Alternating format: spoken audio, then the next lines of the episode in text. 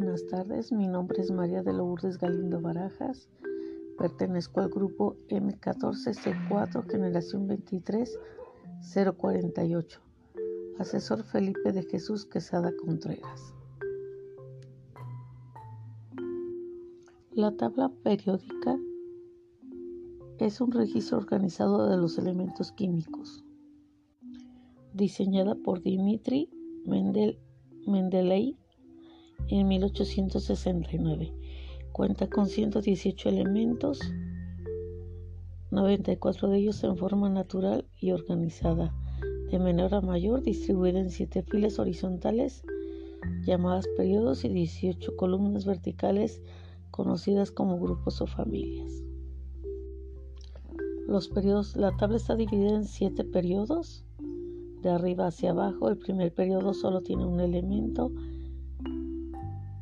el segundo y el tercer periodo 8 elementos, el cuarto y quinto 18 elementos, los lantanios y actinios están en la parte de abajo y pertenecen al 6 y 7. En la química y la rama de la física el número atómico significa el número de protones que contiene cada un átomo y el elemento se representa con la letra Z. El nombre de los elementos procede de los nombres en latín, griego, inglés o llevan el nombre de su descubridor o ciudad de los que fueron descubiertos. Un elemento químico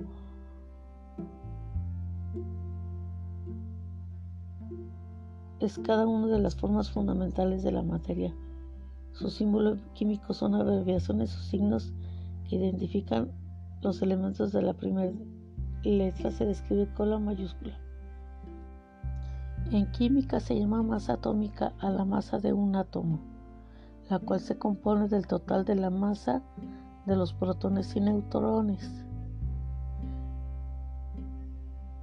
La masa es diferente al peso atómico.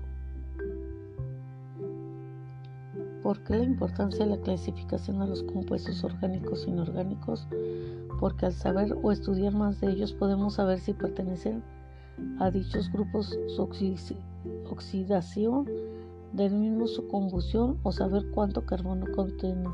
Y si es el caso, así podemos estudiar sus propiedades y clasificar. Los compuestos orgánicos se consideran orgánicos porque ya que, ya, ya que contienen por lo menos un átomo de carbono en su molécula. El ejemplo son proteínas, petróleo o azúcares. Los ejemplos de compuestos inorgánicos. La composición de estos principalmente no está basada en carbono e hidrógeno. Estos involucran diversos elementos de la tabla periódica. Un ejemplo muy claro es el agua y puede ser también el cloruro de sodio, que es la sal, o el dióxido de carbono.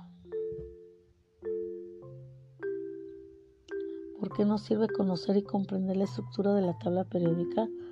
Es lo básico para los científicos. La tabla se puede decir que es el resumen de las propiedades de las materias.